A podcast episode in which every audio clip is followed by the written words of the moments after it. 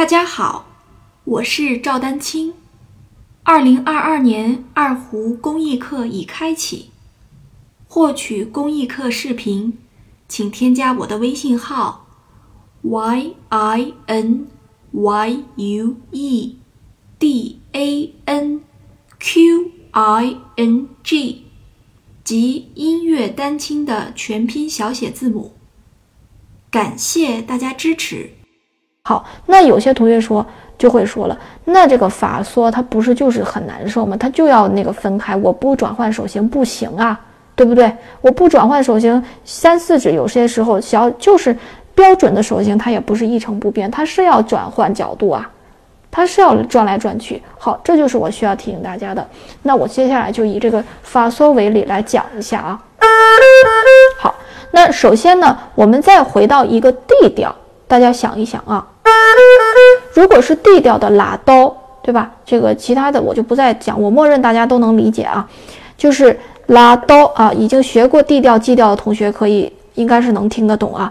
D 调的拉哆和 G 调的咪嗦是一样的，对不对？都是一三指。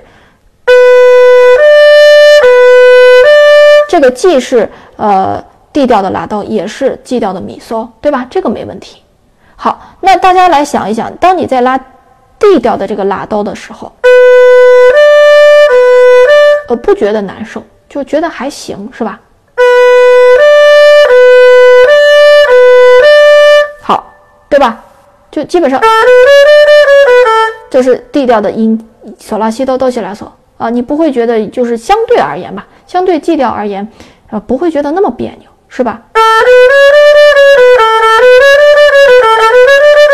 好，那接下来呢，我们就要来说一下。那实际上大家会发现，G 调的软咪发嗦变的是什么呀？变的是二指呀，对不对？所以其实我觉得，就是有很多同学觉得这个 G 调的这个三指怎么这么难啊？其实你你你你反过头来，就是按照我刚才这个思路来想，你在 D 调的时候拉哆都没觉得很难受，到到 G 调这个。这个米嗦为什么觉得嗦很难受？实际上嗦的难受其实源于源自于这个发的调整，对不对？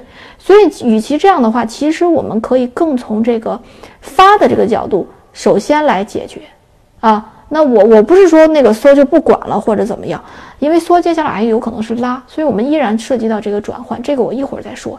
但是首先我要给大家就是解除的一个思想负担呢，就是它不是根源不在三指变了。啊，根源不是三指的问题，它就是二指，因为你二三指打不开，或者说你能，或者说我们换一个思路，更多的从二指这个方向能不能去调整一下？